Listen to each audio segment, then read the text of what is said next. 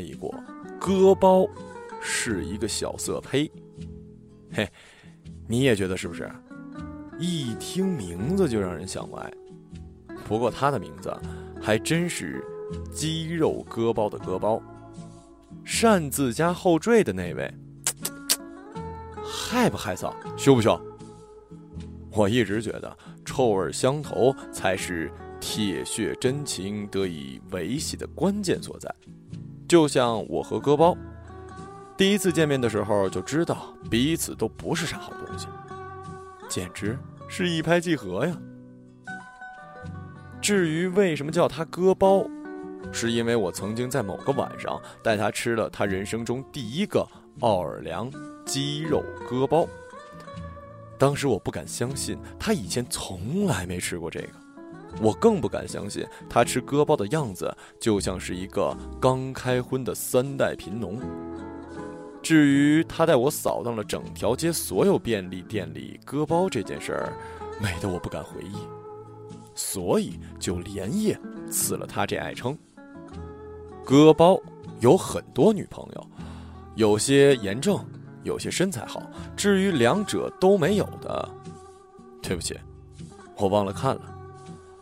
虽然有那么多女友，但他从来不和他们一起吃饭，从来不。他喜欢一个人安安静静的吃，特正经，特像一人，呃，就像是不能结婚的男人里的。阿布宽，因为割包在很久以前教过一个姑娘。大贤，你知道吗？他可爱吃了，一顿不吃就又蔫又丧，惨兮兮的，让人忍不住想给他买吃的。大贤，你知道吗？他还喜欢做菜，他做的菜特好吃。大贤，你知道吗？我们在一起那会儿。每天必须是身体和心灵至少有一在饭桌上。不知道，不知道，你手上的割包还吃吗？不吃我吃了啊。他俩认识的那天还真是一相当特殊的日子，台风。那天的雨下的跟广场舞上斗舞的大妈一样，天上的云呐，清一色得了尿频尿急症。稀里哗啦，不带修场的下了一天。姑娘在这种风披雨纱的天气里毅然出门，她就踢着那双人字拖，趟过千山万水出来买宵夜，独自一个人。不过话说回来，像他这种超过零点零五吨的体型，也没什么好害怕的。搁风口一站，必须是岿然不动的架势。那么坚定，那么稳重。他经过路口的时候，正好割包和一妞在那儿推推搡搡，伞已经被打飞在一边。等他走近，那两人已经蹲在地上。女生把头埋在臂弯里闷声哭，也不知道姑娘当时是脑子进水了，还是脑子进水了，居然大声唱了句：“亲爱的小妹妹，请你不要不要哭泣。”然后。割包那傻逼，简直在雨中笑成了科多 N2O 的重症病人。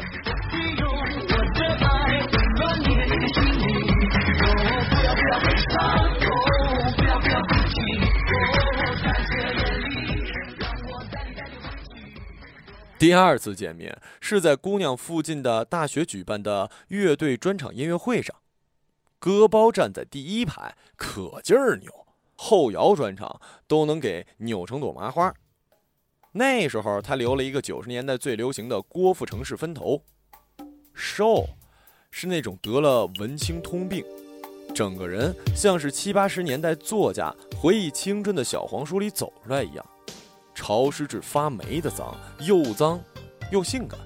当时人姑娘压根儿没认出他，但是他一回头就，呀，你不是那天那个。亲爱的小妹妹吗？你才小妹妹，我他妈你大姐姐。姑娘遇上割包时，只是一个普通的暴食症少女。这是很可怕的病，食物是药，亦是毒。吃东西变成了一种软饮，一种钻入骨髓的药，一种潜意识层面里的自我虐待。因为孤独，他每天要吃好多好多饭。认完亲的那天晚上，他俩就相约一起去吃烤串。老板，二十个里脊，二十个鸡胗，十个掌中宝，十个大鱿鱼，五个台湾烤串，外加七串鸡皮，三个秋刀鱼，两串茄子，多放辣椒，茄子要蒜蓉。这么一气呵成、豪放无比、挥金如土、目空一切的开场白，一下子就俘获了哥包的心。给我的温柔，伴我度过那个年代。他俩就这么好上了。姑娘不再病态的暴饮暴食，她有了更重要的事儿，就是和哥包一起做饭，一起吃。他不再每天打破原则，获得短暂快感和接踵而来的负罪感之间反复煎熬。他觉得快乐，觉得满足。他不再总是感到饥饿难耐。在这个世界上，如果说还有东西比食物更能慰藉人心，那就是爱。姑娘遇上割包时，只是一个暴食症少女。大侠。你知道吗？和他在一起，你从来不会有饿的时候。果盘里永远是满满的葡萄、荔枝、小番茄，好像永远吃不完，永远放在我能够得着的地方。冰箱里永远装满巧克力、三明治、酸奶和可乐。大仙，你知道吗？他会每天给我做便当：油焖对虾、栗子炖猪蹄儿、蒜苔炒蛋、香煎五花肉、白菜狮子头、蜜汁烤翅，摆在便当盒里，花花绿绿，整整齐齐。大姐，你知道吗？下雨天他会在家里炖汤，锅里冒着绵密的泡泡，咕嘟咕嘟咕嘟咕嘟，我的心里也在冒泡。那个时候他们住在一起，姑娘在一家极限运动器材公司上班，每天晚上下班，姑娘都会提着一篮子菜回家，新鲜的乐牌剁成方方正正一块一块，过水去浮沫，用料酒生抽腌上那么二十分钟。拿热油炒冰糖和香醋，炒的黏哒哒的时候，排骨入锅，听着就要流口水，然后不停的煸炒收汤汁。出锅前记得要把剩下的汤汁浇到排骨上，千万不要浪费哦。好吃到不用洗盘子。有时候也做辣子鸡，一大锅宽油。呃，辣的红艳艳，花椒、干椒一起炒，香的入骨啊！记得啊，要撒一把葱花和芝麻。最后尝一下味道，要是放多了辣椒，姑娘立马跑去亲哥包，把辣过给他。坏的不行啊！哎哎，对，厨房里还有紫砂锅呢，煨着一锅鱼头汤，奶白色的汤汁噗。香气四溢呀！村上龙说过：“好喝的汤是很可怕的，汤是那么温暖，那么美味，让人忘了朋友，忘了痛苦，忘了烦恼，一切的一切都忘了，只顾着喝我的汤。好喝的汤确实很可怕。”磕包喝着喝着，就想如果每天都能喝到就好了，如果可以喝一辈子就好。平生第一次，他萌生了想娶一个姑娘回家的念头。平生第一次，这个策马红尘的浪子想要博爱。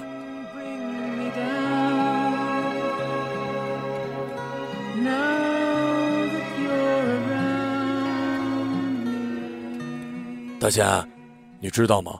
他的头发里藏着春天，每天都蹦蹦哒哒、哼哧哼哧，像只小鹿。大钱，你知道吗？他一说话呀，我就忍不住想笑。大钱，你知道吗？和他在一起，我很容易就会想到天长地久。哥包在说这些话的时候，眼睛亮亮的，像一口水井。那后来呢？是因为吃的太胖而分手了。他走了，去哪儿了？大钱，你知道吗？她很好看，是那种压秤的美人，有热气。割包只是笑着说着一句不着边际的话。那是他们在一起的第二年，姑娘的工作逐步步入了正轨，渐渐忙碌，同时他们的感情稳定，每天吃一个西瓜，看一部电影，走一条路，上班和回家，窝在同一张沙发上，想着以后你打麻将，我来跳广场舞的生活。那个时候的哥包不关心政治，不关心穿着，不关心街上的姑娘的大白腿，留着小田切让同款乞丐头，整个人像被系统重装了一样，喜怒哀乐一股脑的写在脸上，事无巨细都能无限度让步。哥包真的是觉得找到爱人了，对，就是爱人。他记得在高中的时候碰到过一个有腿疾的语文老师，谦逊温润，每每提及自己的另一半时，永远称之为爱人，而不是他。当时只觉得文人的酸楚和腐朽气，但是现在哥包完全不觉得，他觉得他们好像永远有着相同的固有的频率，永远可以共振。哥包再也不需要用那些泡妞绝招。谈感情秘籍，只需要散漫的幸福着。好的感情就是有这样的魔力，你不用端，不用装，只要躺成一个大字，使劲的耍赖就好。幸福、快乐都是特庸俗的事儿。我见过姑娘的模样，在哥包给我的照片里，那是他们去台湾旅行的时候，姑娘站在海边，眯起双眼。脸盘干净，头发乌黑，整个人莹软腻滑，明眸皓齿的样子，他让我想到了安房直子的野玫瑰的帽子，像拂晓时分的月亮，就是那种让人一看就想把世界上所有最好的东西都买给他，把世界上最好的运气都送给他的人。那个夏天，他们从台北到垦丁，再到高雄。然后经由九份和十份回到台北，他们在十份这个和他们名字一样美丽的地方放孔明灯，上面写着“我们在十份，十分幸福”。在垦丁，哥包骑着小摩托载着他，慢慢开到台湾的最南端。他们在海边吃西瓜，把瓜拍碎在礁石上，红瓤在手，啤酒在肚，爱人在身边。喝呀喝呀，喝到夕阳坠落满天星，喝到一身都是酒味儿。也就是在那年秋天，姑娘的公司有一特别好的外派机会，去新西兰，去三年。秋天呢，是个特神奇的季节，它留不住，走得快，所以你更希望它快快过去。就像有人说过，在仲秋乘公交车的每一个人都像。是要去远方一样。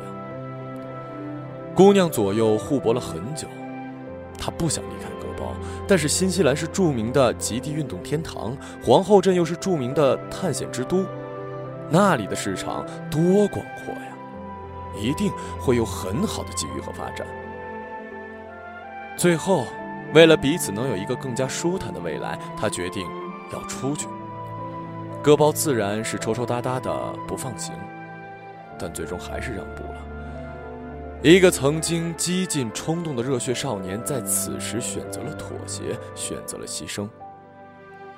爱就是这样，你投降，你缴械，你战败，还心甘情愿、无条件的割地赔款。很多时候，我们也会想要强求，想要撒泼发脾气，但你不能一直任性啊！你要懂事儿。虽然懂事很受委屈，懂事也很辛苦，但是你也只能一边懂事儿一边哭。大钱，你知道吗？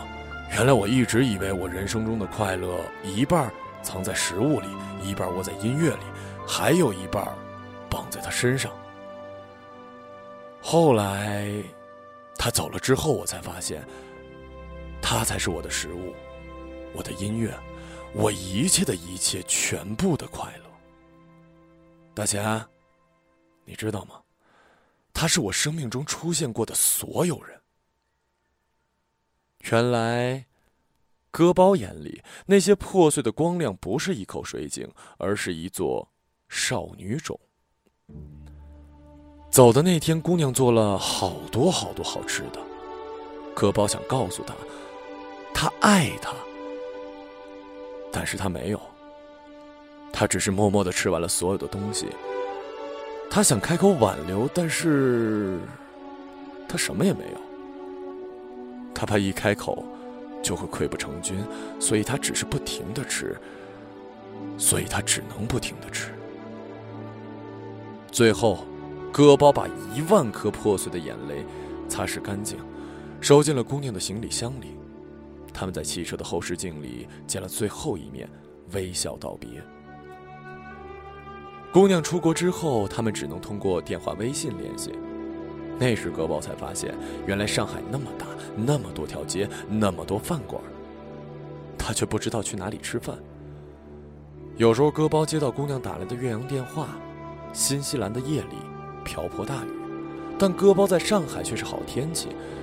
戈包就想，为什么上海不下雨？如果能拥有一样的雨天，是不是可以假装还待在一起啊？姑娘其实是一个非常聪明能干的人。马上，她在新西兰的生活渐渐步入正轨，在工作上也得到了很多的赏识和提拔。她是真的很喜欢这份可以边玩边认真的工作，还经常能去蹦极、跳伞、滑雪、冲浪。而戈包呢，生活依然千篇一律，没有重心，每天就是等着电话，数着日子，盼姑娘回来。终于有一段时间，戈包很久没有收到姑娘的电话、信息、邮件，什么都没有。他找不到她，戈包当时就跟疯了似的。你知道那种生活突然失重，但你却什么东西都来不及抓住的感觉吗？对，就是这样。戈包只能去找姑娘的朋友，但却得知姑娘在那儿。在那个美的像种在云上的地方，有了新的恋情，并且很快就要结婚、定居，再也不回来。那天，戈包不记得自己是怎么回家的。黑漆漆、空无一人的家。戈包打开冰箱，里面没有巧克力三明治，也没有酸奶可乐，没有很久了，再也不会有了。冰箱里只有几罐啤酒，两个月前过期的啤酒。将近一年的时间，戈包都处在一种混沌恍惚的状态。他剃掉了他的小田切让头，经常在夜里一个人操着酒瓶走很长的路再走回来。他每天都给他们一起养的植物浇水，但那些植物最终还是死了。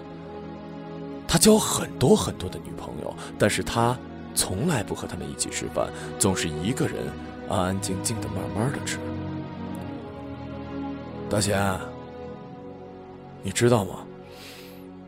那时我真的觉得自己快死了。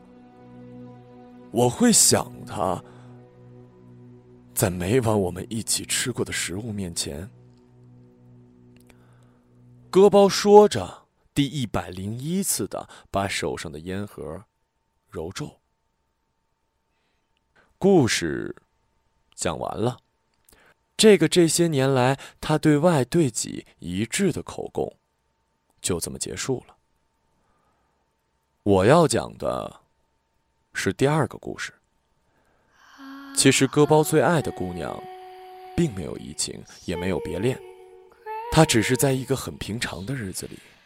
就像以前一样，为最新的跳伞器材去做测试。但他搭了一架会爆炸的直升机。那地方真美啊，云铺满天角，海城满桅杆，阳光站立，微风融化，连公路都是柔软的。他就这样飞在空中，跟飞机一起爆炸，就这样永远的。留在了那个种在云上的美丽地方。至于割包，深情不寿的哥包无法接受爱人变成碎片的事实，就一直一直活在自己对自己的欺骗中。而我始终无从知晓，不爱和死哪个更让人绝望。